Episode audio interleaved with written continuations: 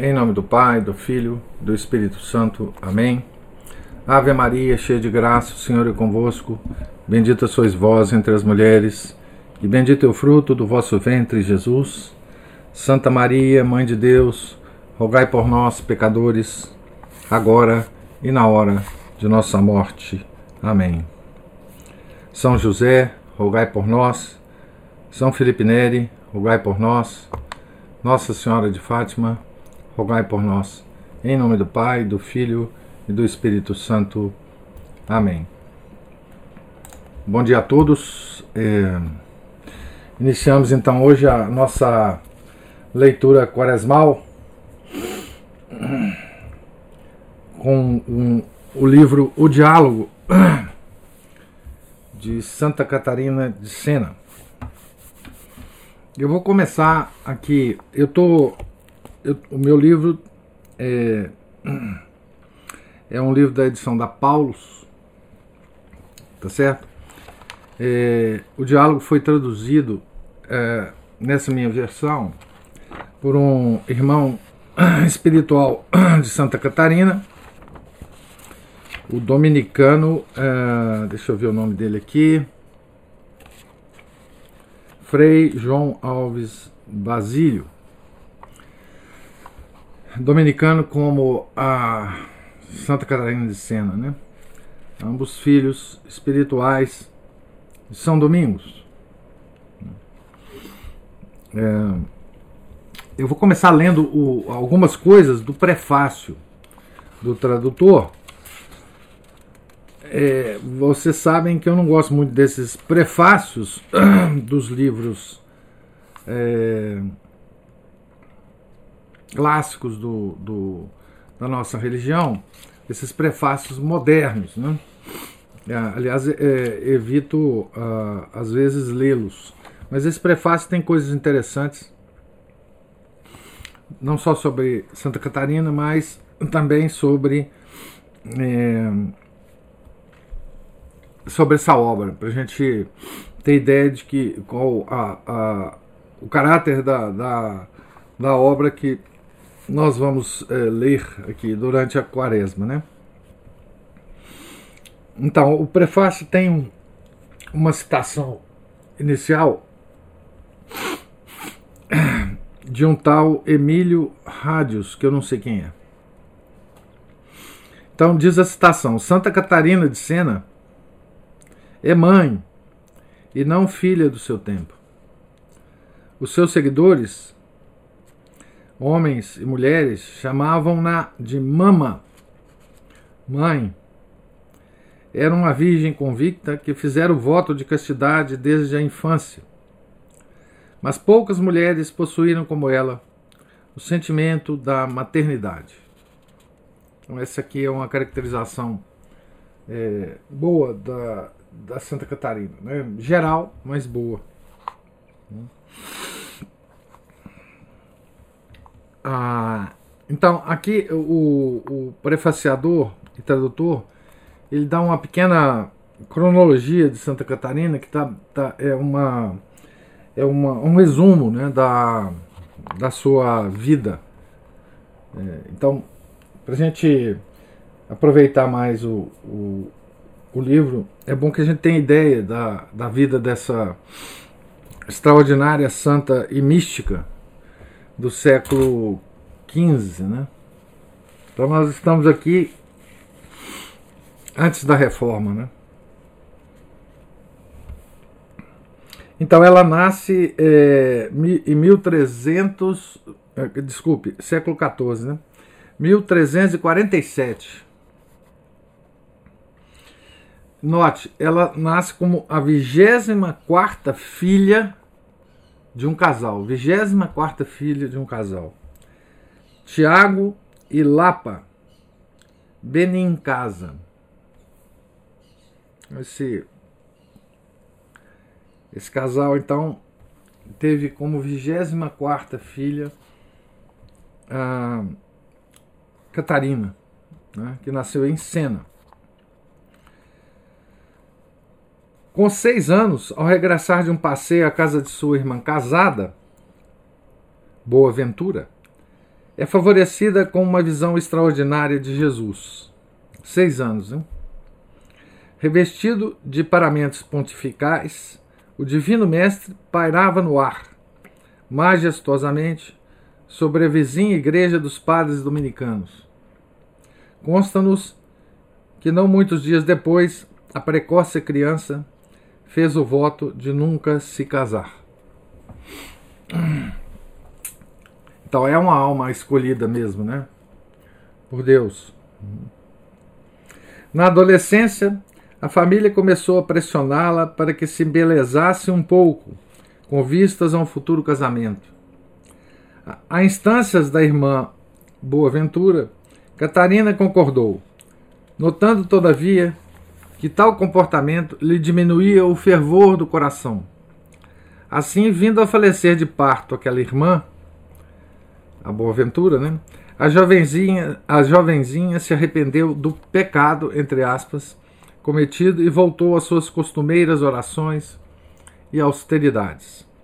Quando a mãe lhe apresentou certo dia o nome de um pretendente para as núpcias, para as núpcias, sua reação foi decidida. Tomando uma tesoura, cortou as tranças da longa cabeleira, que era o orgulho da família.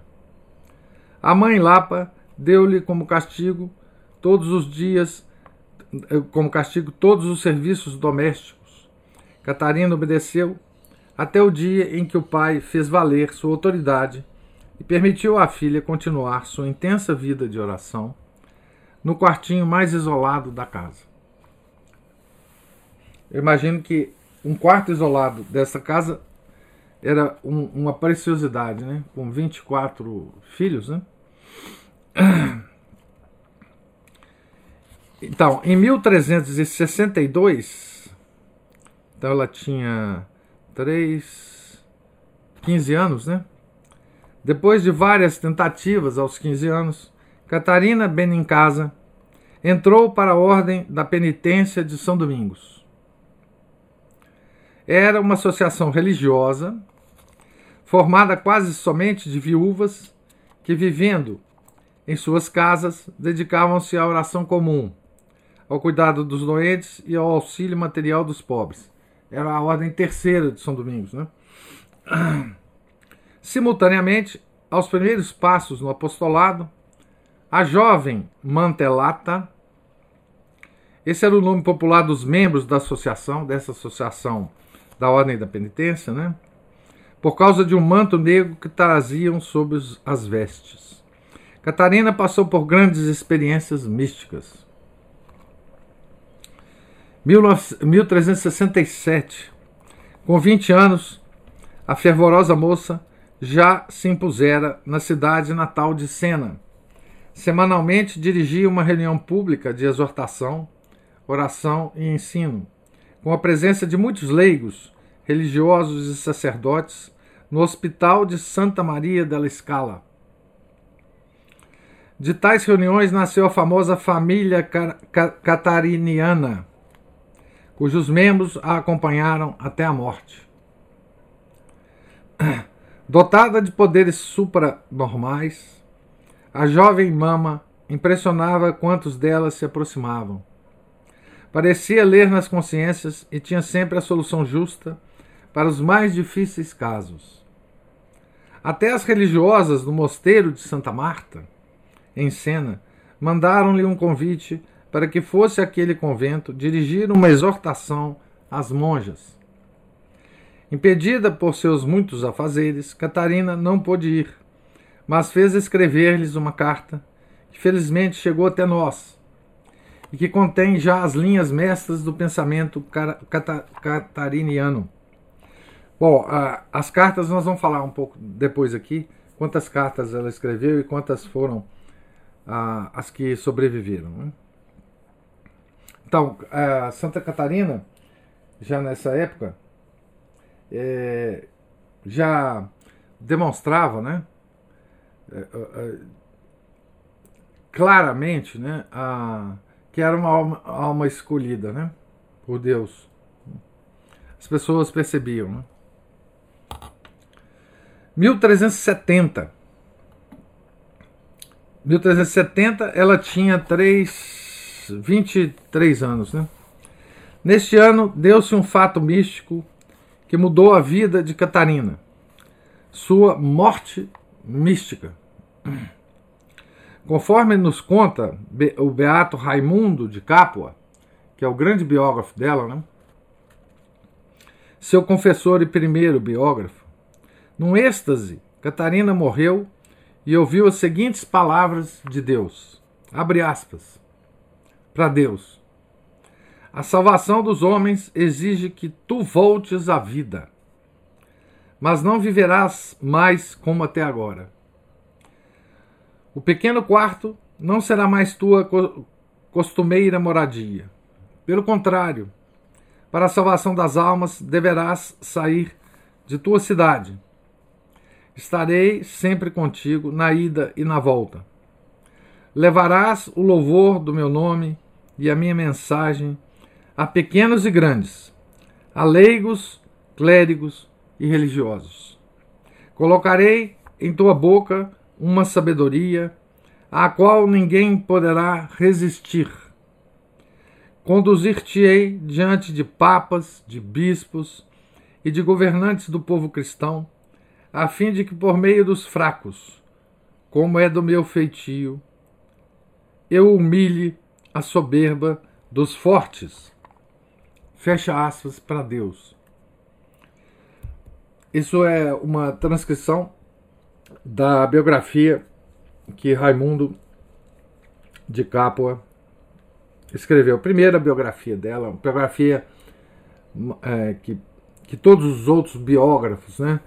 é, consultaram e, e, consultam até hoje. Né? Então, de fato, a partir daquele dia, Catarina começou a sentir-se, abre aspas, como que outra pessoa, fecha aspas. Naquela época, o sumo pontífice morava em Avignon, na França, e deixara como responsável pelo Estado Pontifício na Itália o cardeal legado Pedro d'Estaing, este, para reprimir as pretensões políticas do Duque de Milão, fizera aliança com a rainha de Nápoles e o rei da Hungria e entregara a um general inglês, John Hawkwood, a chefia das tropas pontifícias. Catarina, então já em contato com grandes teólogos, jurisconsultos e artistas de cena, percebeu o perigo da guerra entre esses príncipes cristãos. Como solução pacificadora, idealizou a realização de uma grande cruzada contra os muçulmanos e começou a enviar longas cartas, longas cartas mensagens a todo mundo. No cômputo geral de suas missivas, possuímos, então, olha que coisa impressionante, né? 23 endereçadas a papas, 19 a cardeais, bispos e prelados, 13 a reis e rainhas, 6 a comandantes militares, 29 a senhoras da alta sociedade, 15 a artistas, 12 a juristas e médicos, 16 a membros da própria família, 32, 32 cartas a discípulos, 17 a irmãs da ordem da penitência, 17 a monjas, 47 a frades e eremitas, 34 a monges, 9 a sacerdotes do clero secular, 11 a membros de associações leigas, 23 a mercadores e artesãos, 20 a destinatários diversos. Como se vê, foi uma atividade epistolar fantástica para uma jovem mulher de 20, 30 anos, que só aprendeu a escrever nos últimos dias de sua vida, que viveu em tempos nos quais os meios de comunicação eram rudimentares. Então ela não sabia escrever. Né? E ela aprendeu a escrever por, por, por milagre. Né? Nos últimos dias da vida. Ela não, não escrevia, ela ditava, né? Ela ditava para os seguidores dela que copiavam. Tem alguns nomes dos seguidores delas aqui, mais, mais para frente nós vamos ver. Por esses tempos, a fama de Catarina chega à corte papal de Avignon, de onde Gregório XI lhe envia uma bula de indulgências. Durante o mês de maio, ela vai a Florença por ocasião do capítulo geral da Ordem Dominicana, o qual lhe dá oficialmente um diretor espiritual e confessor na pessoa de Beato Raimundo de Capua. Ao retornar à cena, encontra a cidade sob os horrores da peste, a peste negra, né? que matou tanta gente na Europa. Sua dedicação para com os doentes foi total. 1375.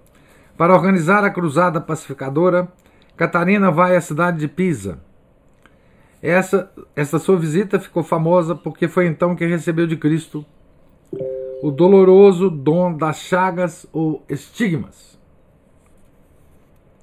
Encontrou-se também com o embaixador da rainha de Chipre. Então era estigmata, né? Este, então, o embaixador da rainha de Chipre.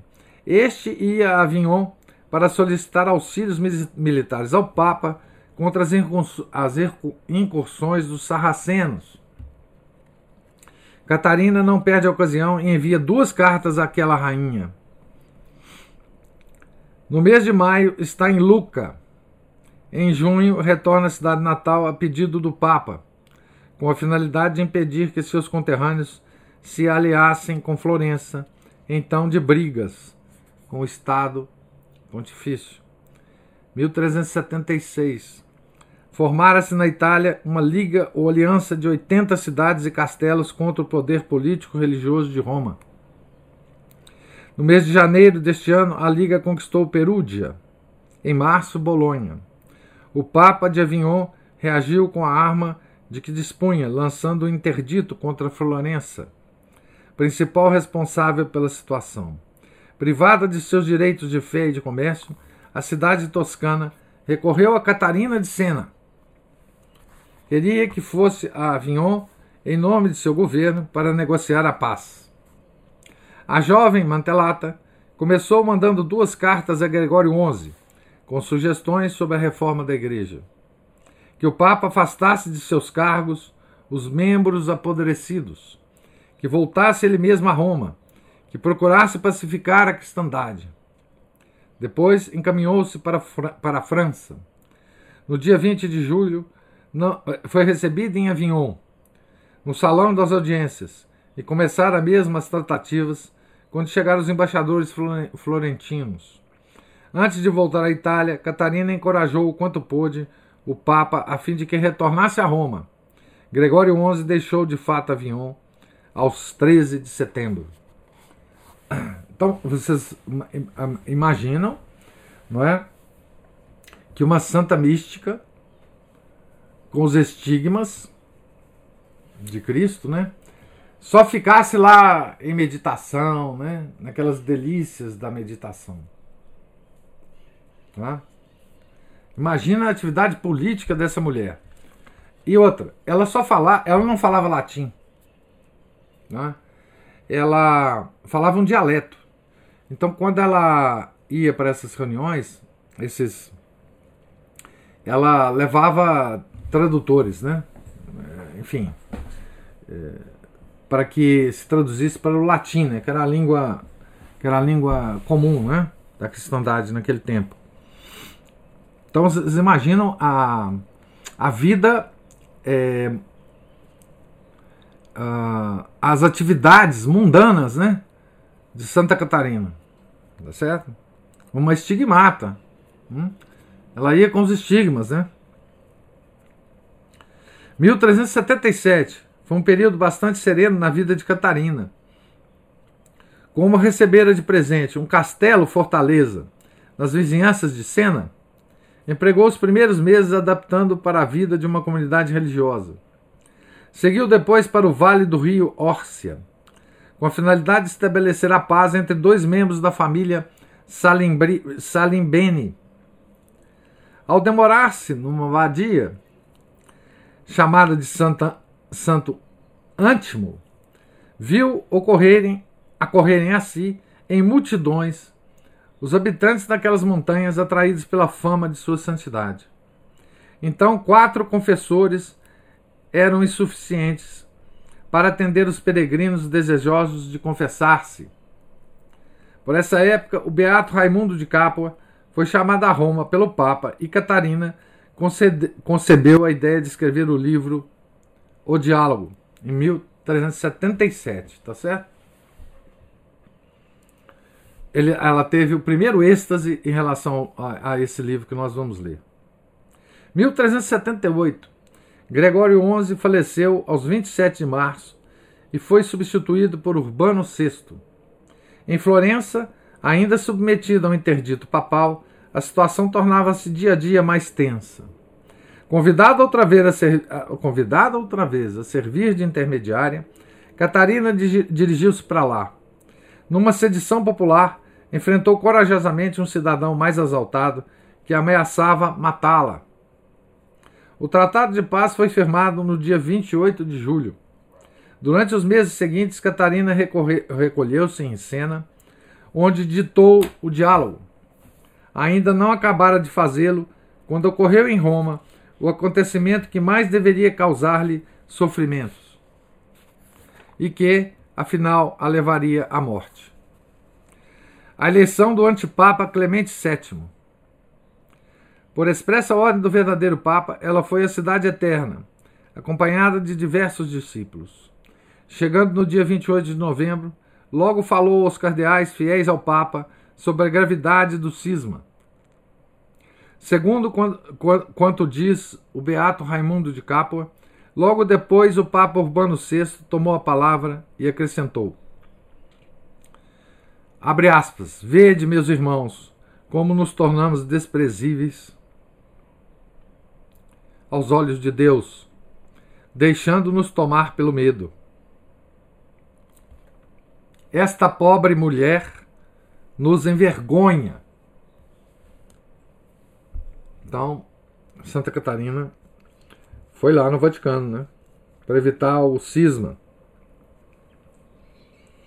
do Ocidente, né?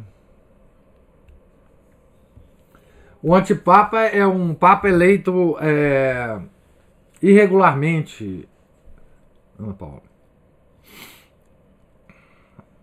que é o que tinha acontecido. Né?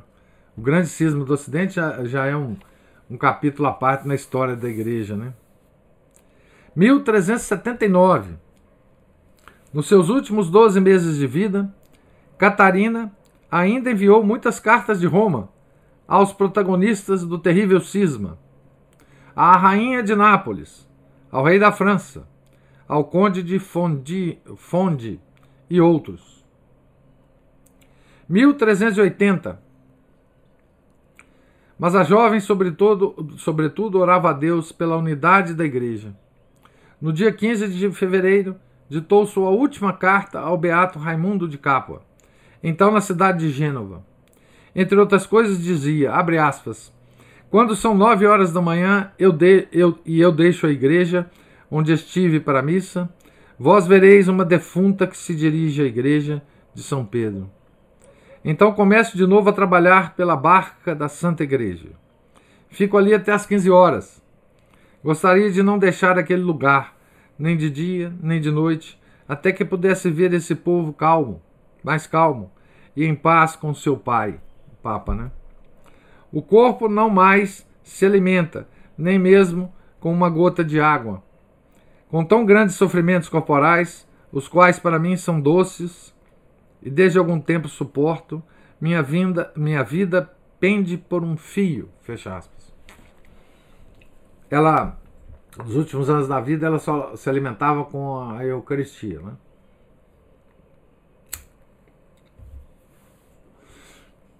Se não me engano, ela ficou uns seis anos assim. Só se alimentando com a Eucaristia. Sabemos que a partir de 4, do dia 4 de março de 1380, né, já não conseguiu mais levantar-se do leito. Em seus êxtases, elevava a Deus fervorosas preces que os discípulos tiveram cuidado de transcrever. Catarina faleceu aos 29 de abril, repetindo dezenas de vezes Pequei, pequei, Senhor. Tem piedade de mim. foi canonizada por Pio, do, Pio, do, do, Pio II em 1400, no século XV já, né? 1461. Portanto, 81 anos depois da morte, né? Ela foi canonizada. O Papa Paulo VI declarou doutora da Igreja. Bom, doutora não existe, né? Doutora da Igreja não existe, mas o, o Concílio Vaticano II criou essa, essa coisa, né? Chamada doutora da Igreja. É, então, aqui é um pouco a visão geral da vida de Santa Catarina. Dá, dá para vocês perceberem um pouco a, a, a, a, a ação na vida dessa mulher, né? A, o papel dela na, na, na política internacional, né? Ela lembra um pouco, né? Outro grande místico é, da igreja, que é São Bernardo de Claraval, né? São Bernardo também era um grande místico, né? Tinha êxtases extraordinários, mas também foi, digamos assim, o embaixador internacional de todos os países da Europa, né? Na época dele. Aqui, Santa Catarina é, desempenha mais ou menos o mesmo papel, né? É, e era uma mama italiana, né? que não sabia falar latim, não sabia escrever, né? E, e, tinha, e tinha vários é, secretários, né? Para escrever, porque ela ditava as cartas, são 281 cartas, se não me engano, tá? Que ela escreveu. É, tem um livro já de cartas dela, né? Traduzido, é, que são extraordinárias as cartas, né? É, é uma uma, uma obra de santo que eu, que eu recomendo muito, né? É, para a gente ver um santo que cuja vida é, destrói uma porção de mitos que a gente tem em relação aos santos, né? Certo? Principalmente nós modernos, né? Pacifistas, etc. É, então as cartas dela são muito, muito interessantes, né? Como que ela chama atenção, né? das pessoas, com que com que delicadeza, mas com que fortaleza né, ela usa para chamar a atenção das pessoas. Né? Das pessoas, assim, bispos, papas, o próprio o próprio confessor dela, né? Ela de vez em quando, enfim, puxa a orelha de todo mundo, né? É a mama mesmo, né? É a mama que, que ama e que, que bate, né? Então, consta-nos que Catarina sabia ler e que nos últimos anos também aprendeu a escrever. Últimos anos, né? Seus escritos, cartas, diálogos e orações foram, porém, ditados pela santa a diversos secretários em quase sua totalidade. Né? Então aqui ele vai citar nomes dos secretários, né? que não, não interessa muito é, para nós aqui, eu vou para o último parágrafo aqui da, desses escritos, né? Ao ditar, Catarina procedia com rapidez. Num processo bastante comum entre os antigos, pronunciava seus pensamentos para três cartas ao mesmo tempo. Durante os êxtases, devia ser ainda mais difícil acompanhá-la palavra por palavra. Disso se conclui que os secretários mais tarde se dessem ao trabalho de completar algum período e acabar pensamentos não inteiramente reproduzidos. Então aqui ele vai falar sobre as cartas, eu vou pular isso aqui, porque eu quero chegar ao nosso diálogo, né? E vou pular para a página aqui do, do meu, da minha edição, para a página 16, que ele, o, o tradutor vai falar sobre o diálogo, que é o livro que nós vamos ler.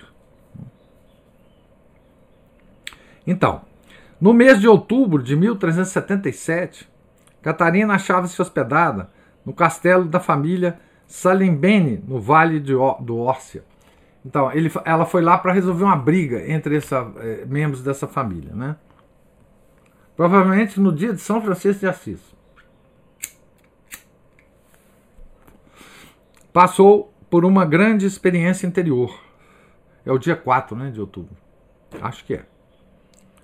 Que ele fez compreender em toda a sua extensão o prejuízo causado à Igreja pelas lutas político-religiosas do seu tempo. Além disso, por aqueles dias recebeu uma carta de seu diretor espiritual, Frei Raimundo, no qual ele expressava iguais sentimentos. Vivamente impressionados, a santa respondeu-lhe com a carta número 272, escrita de próprio punho. Então, ela que escreveu a carta, né?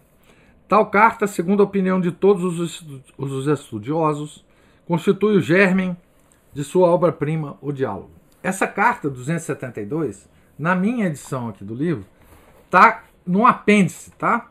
Essa essa carta, tá? Que nós não vamos ler porque nós vamos ler o livro, né? Mas então ali ela, digamos assim, ela esboça é, o, o êxtase e também a, as preocupações que vão ser desenvolvidas no, no diálogo. Não sabemos com precisão as datas que delimitam a composição desse livro. O Beato Raimundo diz o seguinte, aspas, quase dois anos antes da morte, o céu lhe revelou a verdade com tal clareza que Catarina se viu obrigada a difundi-la por meio da escrita e pediu a seus secretários que permanecessem prontos a transcrever quanto, quanto saísse de sua boca, logo que a vissem entrar em êxtase. Um diálogo foi então escrito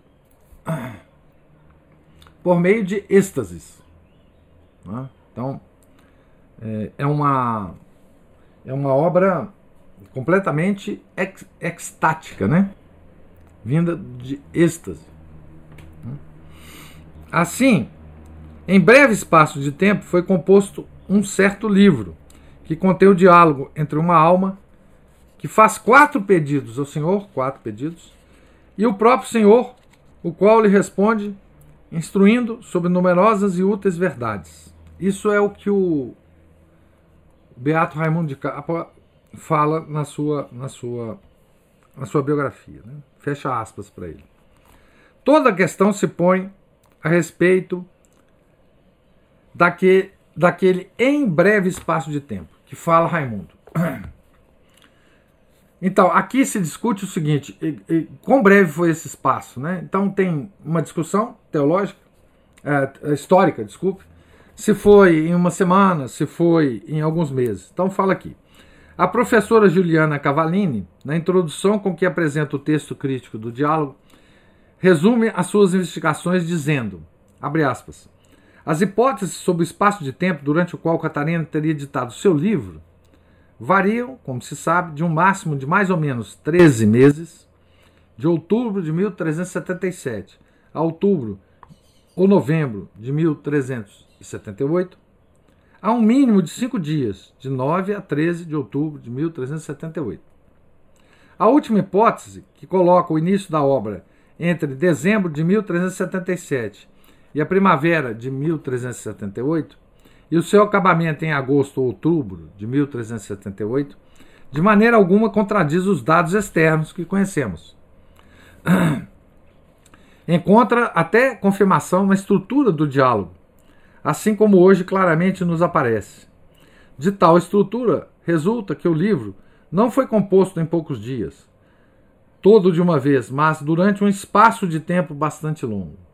Resulta ainda que, a partir de um núcleo fundamental, foram feitos sucessivos acréscimos, sem se perder, aliás, até fortalecendo, a unidade do livro. Tá certo?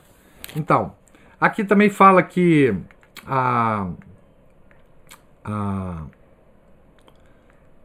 a, o livro não tinha é, Santa Catarina não deu é, títulos, é, subtítulos às partes do livro, que isso foi acrescentado depois, né?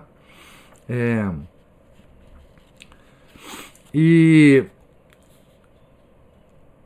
por, por, por, pelos comentadores do livro, etc., nas edições críticas que o livro passou a, a, a receber, essa titulação ela ela foi sendo consolidada como uma titulação, digamos, oficial, né? embora a numeração de parágrafos é, já, te, já tinha sido anteriormente feita. A primeira coisa que foi feita foi a numeração dos parágrafos. E aqui, na minha edição, ainda tem a, a numeração antiga dos parágrafos. Né? Então, vou ler mais uma parte aqui desse, dessa introdução para a gente é, terminar essa parte. Né? Então, aqui é muito importante a gente perceber o caráter do livro. Né? Diz o, o nosso tradutor aqui. Realmente, o livro de Catarina é um diálogo entre uma serva e Deus Pai. Né? Deus Pai. Primeira pessoa da Santíssima Trindade. Tá certo? Então é que ele tá, ela está diretamente dialogando com Deus Pai. E todo o livro deve ser. A gente nunca deve perder isso é, é de perspectiva.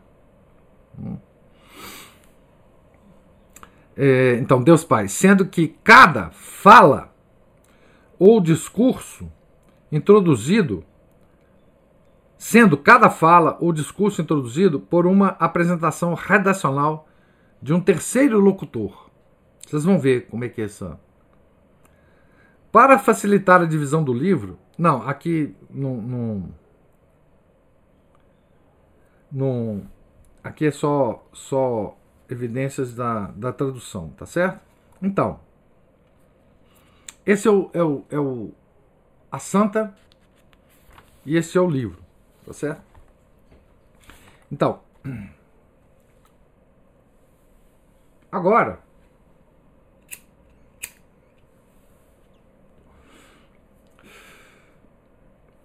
O livro começa com uma com uma descrição de Santa Catarina em terceira pessoa. Tá certo? Então eu, eu estou agora na minha na minha na minha edição, na página 23. Eu não sei como é que é a edição de vocês. Eu vou ler só esse princípio aqui para a gente ter ideia do tom do livro. Tá? Catarina em vigília noturna. Item 1. Item 1.1. É pelo amor que o homem se une a Deus. Estava certa pessoa arrebatada em grandíssimo desejo da glória divina e da salvação dos homens. Então, ela começa como São Paulo, né? Começou quando, aos Gálatas, né? quando, na carta dos Gálatas. Conheço um homem que né? subiu ao terceiro céu e, e, e viu coisas inefáveis que são impossíveis de descrever, mais ou menos assim que São Paulo fala, né? Então, estava certa pessoa arrebatada em grandíssimo desejo da glória divina e da salvação dos homens exercitara durante algum tempo na prática da virtude, vivendo habitualmente na cela do autoconhecimento para melhor conhecer a Deus presente em si mesma. Vocês vão ver que ela vai bater nessa tecla do autoconhecimento e o Deus Pai vai falar sobre isso também. Né? Quem ama procura seguir, seguir a verdade e revestir-se dela. Não existe, porém, melhor modo de saborear a verdade e de ser por ela iluminado que a oração humilde e contínua, baseada no conhecimento de si e de Deus. Tal oração une o homem a Deus nas pegadas de Cristo crucificado. Identifica-o com ele no desejo, na afeição, na união amorosa. Identifica com Cristo crucificado, né? Com ele no desejo, quer dizer, na vontade, né? Na afeição, nos afetos, né? Na união amorosa. Jesus parece afirmar tudo isso quando diz, abre aspas, quem ama, guarda as minhas palavras, e eu me manifestarei a ele. será uma só coisa comigo e eu com ele. Cita os evangelhos, né? Fecha aspas. Em outras passagens bíblicas, ainda encontramos expressões semelhantes que revelam ser verdade o seguinte: pelo amor, o homem torna-se um outro Cristo, alter Christi, um outro Cristo. Para explicar-me melhor, recordo de ter ouvido de uma serva de Deus que, estando em oração, tá, tudo em terceira pessoa, né? Estando em oração, o Senhor não lhe ocultou seu amor pelos seus servidores, mas lhe revelou, revelou, dizendo, entre outras coisas, abre aspas, usa a tua fé e fixa o pensamento em mim verás a dignidade e a beleza do homem. Mas além da beleza que lhe provém da criação, presta atenção nestes que estão revestidos com a roupa nupcial da caridade, adornados com tantas e tão belas virtudes. Eles se acham unidos a mim pelo amor. Se me perguntarem quem me perguntarem perguntares quem são, assim continuava o doce e amoroso Verbo. Direi que são um outro eu. Eles destruíram a vontade própria, revestiram-se da minha vontade, uniram-se a ela, a ela se conformaram. Fecha aspas. Realmente é pelo amor que o homem se une a Deus. Então, é, essa é a, a primeira parte aqui do, do livro, né? Vocês vejam que ela está ela tá descrevendo em terceira pessoa, né? É, tudo isso aconteceu com ela, obviamente, né? Então, essa última parte é muito interessante, porque ela fala assim: Recordo de ter ouvido de uma serva de Deus que, estando em oração, o Senhor não lhe ocultou o seu amor pelos seus servidores mas o revelou dizendo, entre outras coisas.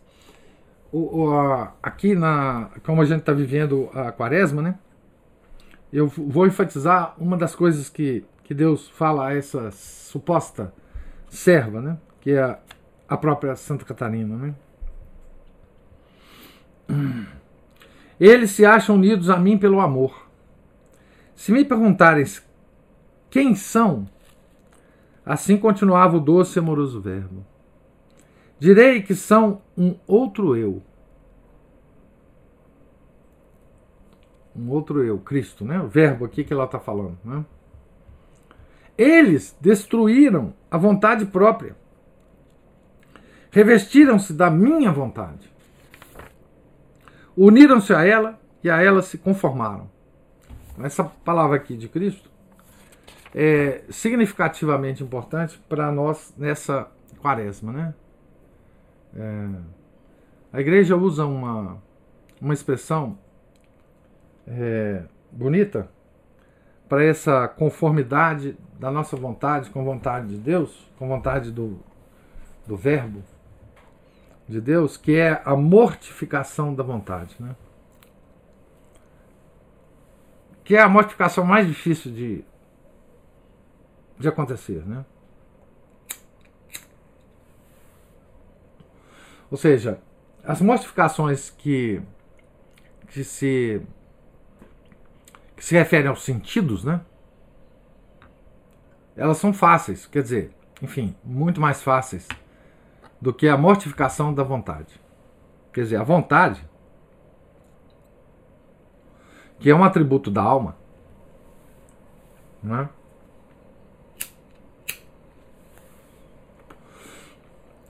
Ela é uma parte de nós que a gente que a gente considera muito nossa, né? Muito nossa. E o Senhor está ensinando aqui, né, nessa revelação, que o verdadeiro amor a Ele é demonstrado quando a gente abre mão da nossa vontade para nos revestirmos da vontade dele. Né? É, isso é uma meditação importante da gente fazer durante a quaresma. Né? Até que ponto nós estamos é, dispostos a abrir mão, abrirmos mão da nossa vontade. A vontade é uma coisa que nos define, né? As nossas escolhas na vida nos definem, né? A vontade é uma é uma coisa que a gente se prende a, ele, a ela com unhas e dentes, né? Porque é a nossa tal personalidade, né? Então, daí a dificuldade de se abrir mão dessa vontade, né? É, mas Nosso Senhor é, é, nos indica o caminho né? do amor perfeito a Ele. Nós só amamos perfeitamente a Deus se nós entregamos a nossa vontade a Ele. E uma coisa curiosa é que Deus é todo-poderoso. É? Mas Ele escolheu nos dar uma coisa que Ele não controla. Deus não controla a nossa vontade. Nesse sentido, é a única coisa que nós podemos dar a Ele. Porque todo o resto já é dele. Não é? Todo o resto já é dele. A única coisa que ele não controla em nós é a nossa vontade. Né? É a nossa vontade que vai nos levar a, e levará, se não for a misericórdia de Deus, né, ao inferno. Né?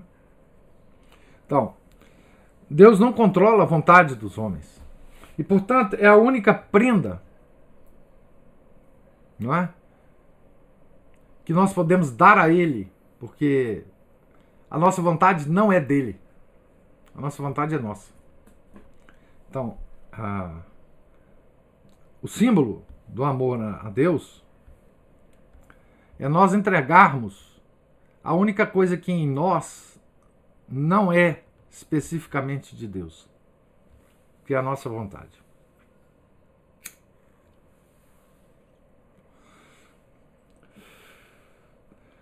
Então, eu termino por aqui, né? Nós estamos aqui na minha edição.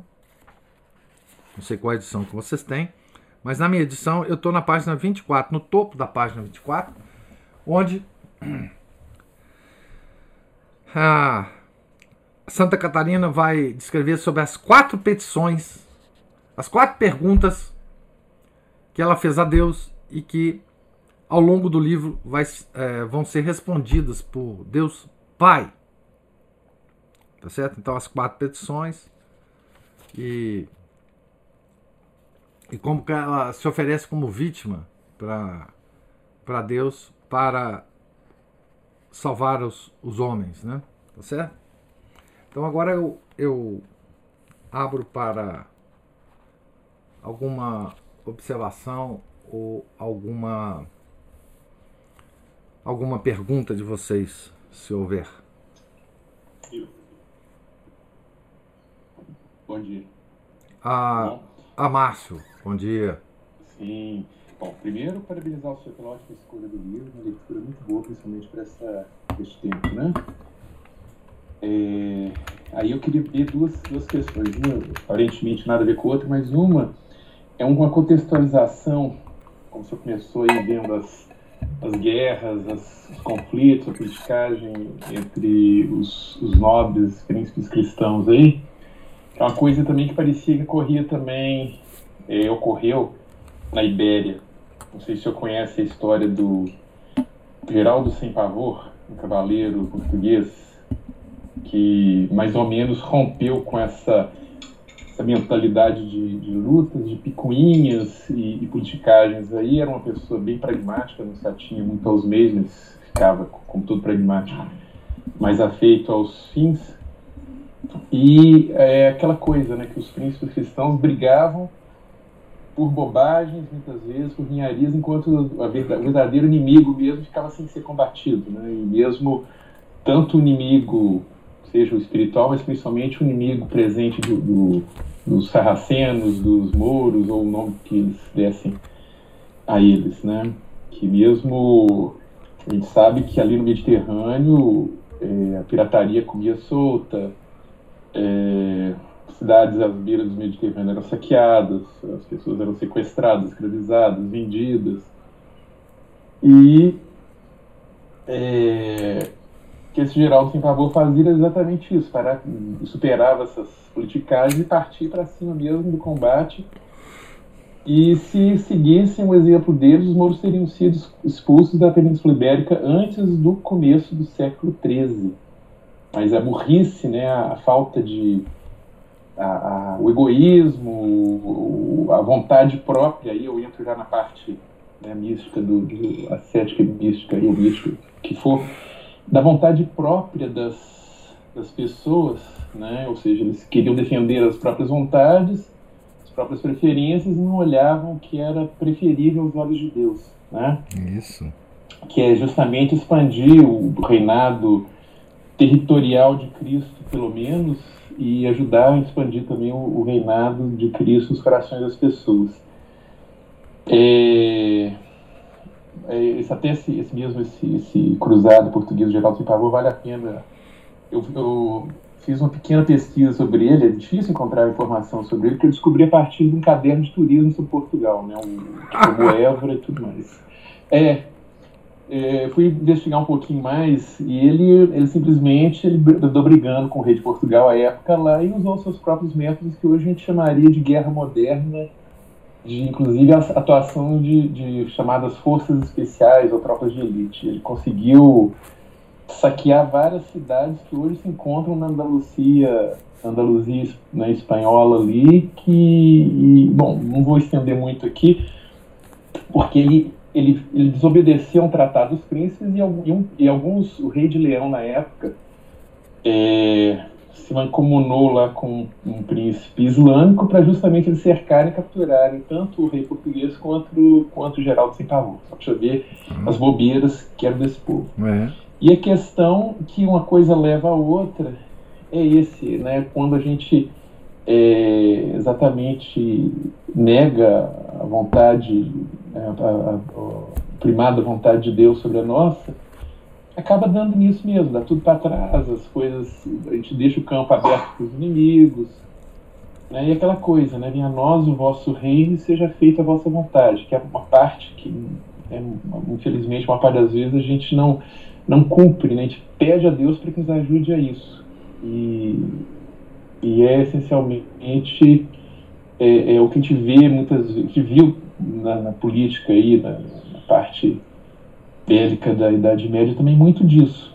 Tinha parte de quem, né, como como a aceitação da vontade de Deus e, e a vontade que ela prevaleça. Né? Aí, se eu quiser expandir, estender um comentário, por favor, se eu falar melhor do que eu. Muito obrigado. Ô Márcio, eu não conhecia essa história do Geraldo sem pavor, não. É muito interessante isso, muito, muito interessante. Deve ter havido Devem ter havido muitos desses heróis desconhecidos, né? É, na história, na história da igreja, etc. Principalmente nessa, nessa época, né, que se lutava contra o, o Islã, né?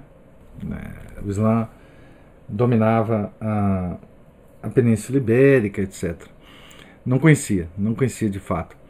Mas você me dá a oportunidade de comentar o seguinte: na, época de Santa Catarina, quer dizer, Santa Catarina viveu já na derrocada da Idade Média. Né?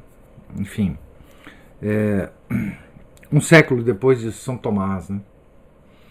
Então, aí nós já víamos que todos os acontecimentos durante a vida de Santa Catarina ia desembocar inexoravelmente, claro, vendo agora em perspectiva, né? Iam desembocar é, inexoravelmente na, na reforma. Né? Então, é, a peste negra, não é? e o grande cisma do, do, do Ocidente. Né? E, e Santa Catarina, ela, ela viveu nesse tempo. Né? E não só viveu nesse tempo, como viveu o tempo. Né? Quer dizer, ela ela estava ali como guerreira. A Santa Catarina, ela era chamada de mama, né? Mãe, né? E você vê como é que como é que a mãe é guerreira, né? Eu costumo dizer que Nossa Senhora é uma general, né? A gente tem é, a, a, piedade católica, né? tem o hábito de considerar a nossa mãe, Maria Santíssima, né? como aquela criatura cheia de misericórdia, cheia de, enfim, de todas as doçuras né, que ela tem, de fato tem. Né? Mas ela é, antes de tudo, uma guerreira, porque a mãe, quando vê os filhos correndo em perigo, ela se transforma. Né? Então, essas mães não é? é da nossa piedade católica, elas eram todas guerreiras, né? porque elas viam os filhos em perigo. Né? Então elas se lançavam. Né? Elas se lançavam contra qualquer tipo de perigo. Né? E Santa Catarina foi uma dessas mães, né? que vivendo no tempo que viveu, ela se dava a autoridade de puxar a orelha de todo mundo. É, não porque ela se achasse melhor do que todo mundo, mas porque ela se achava mãe de todo mundo. Né? Então, ela, ela queria resolver os problemas né, da cristandade. Ela queria resolver o problema do papado é, em Avignon. Ela queria. É, nas várias cartas que ela escreve, né, ela quer. A gente percebe, né? Que ela quer salvar todos os missivistas. Ela puxa a orelha deles para alertá-los para o, o, os perigos que cada um deles correm, né? Ah, as ciladas, as ciladas do demônio, né? Então, esse espírito viril, né? Que a gente vê em várias mulheres ao longo da história, né? Santa Joana d'Arc e por aí vai, né? As, as rainhas, né? As santas rainhas. Nós vemos também no, no Antigo Testamento, né? As, as, as figuras femininas do Antigo Testamento eram todas viris, né? É, e vocês vão ver que Deus vai falar sobre a virilidade aqui no diálogo, né? Então essa essa virilidade ah, é, acompanhada da rendição da vontade a Deus é que faz com que essas figuras brilhem na história. Né? Porque vejam, elas tinham uma vontade de ferro. Né? Santa Catarina tinha uma vontade de ferro.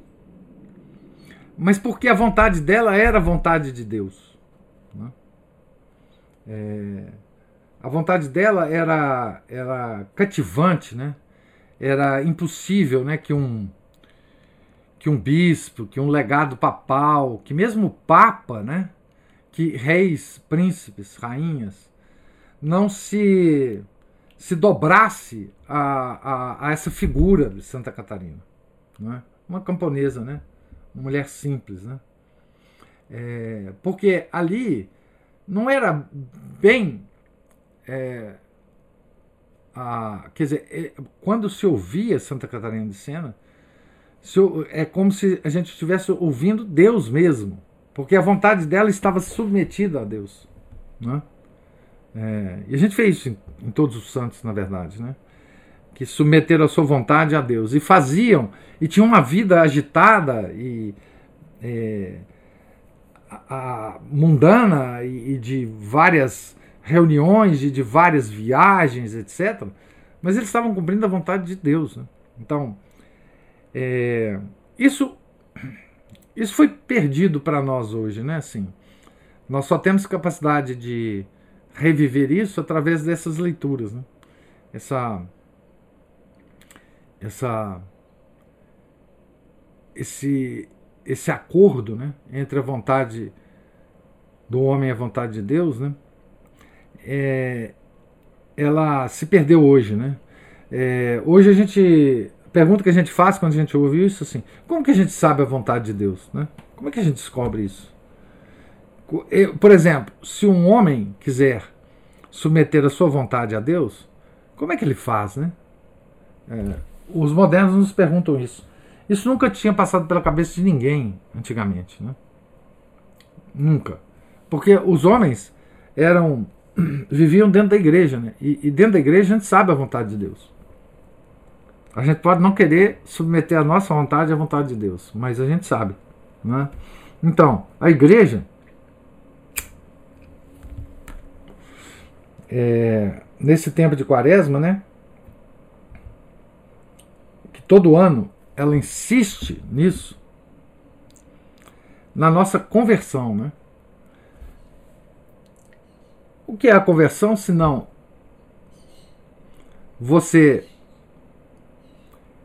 entregar a sua vontade a Deus? Você dirigir a sua vontade das coisas criadas para o Criador. É, converter é isso, né? É mudar o caminho, né? Converter é virar, né? É, é, converter é você estar tá num caminho e fazer uma curva. Né? A curva tem que ser da vontade. A curva tem que ser da vontade. Não é do intelecto. Não é da sensibilidade. É, a curva tem que ser da vontade. Né? E, e esse livro é interessante porque, para quem ainda não entendeu, né, a vontade de Deus, vai ficar claro aqui, através dessa revelação, uh, qual é a vontade de Deus? O que que, que, que Deus pretende? Né? É, falando de forma moderna, né? É, qual que é o plano estratégico de Deus para nós, né? Assim, o que, que ele pretende é, para a nossa vida, né? O que, que nós devemos fazer para, para converter a nossa vontade, né? Conversão é um ato de vontade, né? É, nós temos que fixar isso, é porque assim. É, e os métodos que se usa para a conversão da vontade, é, que a igreja nos ensina, a metodologia da igreja, não é? é na, na quaresma principalmente, é das, das penitências, da esmola, não é? é das orações, é, enfim, são todas metodologias é, pedagógicas que a igreja nos ensina. Mas tudo isso com a finalidade de converter a nossa vontade, né? que é a única coisa que Deus não controla. Né? A única coisa. É, agora, voltando a, um aspecto que você falou, Márcio, dos sarracenos, né, dos muçulmanos, você vê esse, esse conluio né, de príncipes católicos com muçulmanos, isso evoluiu muito. Na época da, da reforma, né, o, o Lutero proibiu os príncipes leais a ele né, de ajudarem o Papa a combater os muçulmanos, a não ser que o Papa desse a eles a liberdade de ser protestante. Né, os príncipes alemães, principalmente. Né. Isso foi terrível. Né, o Carlos V, se não me engano, né, imperador do Sacro Império Romano, teve que dar uma concessão aos príncipes uh, alemães para lutar contra, contra uma frente muçulmana que, que estava invadindo a Europa. Né? Enfim, esse conluio, essa, o, o Lutero dizia que era, era preferível se, se vergar aos muçulmanos que se vergar ao Papa. Então, o que ele estava dizendo é o seguinte: é, que sejamos escravizados pelos muçulmanos, mas não pelo Papa. Não é? E os príncipes seguiram isso, né? Então isso aí é uma, enfim, é, é a própria definição de traição, né? É, mas isso, enfim, ocorreu por causa da vontade, né? Os príncipes tinham vontade própria, né? Se orgulhavam muito do, do, dos seus reinados, né? E não abria mão disso para, para se dobrar à vontade do nosso Senhor, né? O, o Leandro tá que escreve aí, mas não apareceu nada aqui ainda para mim, viu, Leandro? Tem alguém que queira fazer outras observações?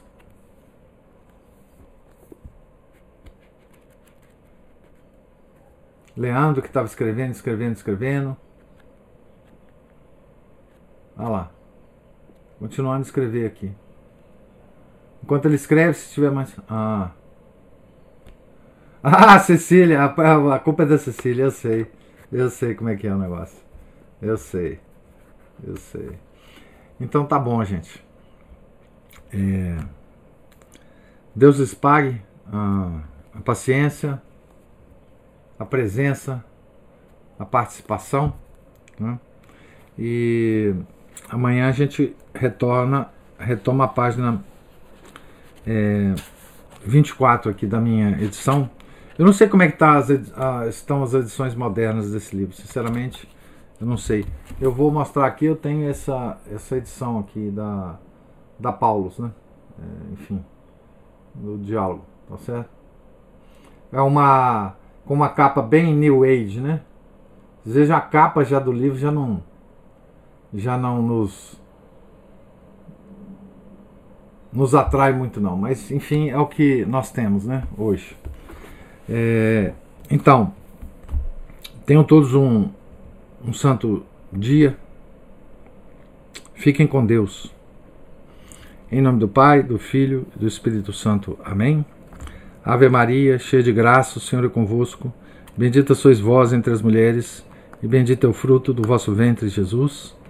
Santa Maria, Mãe de Deus, rogai por nós, pecadores, agora e na hora de nossa morte. Amém. São José, rogai por nós. São Felipe Neri, rogai por nós.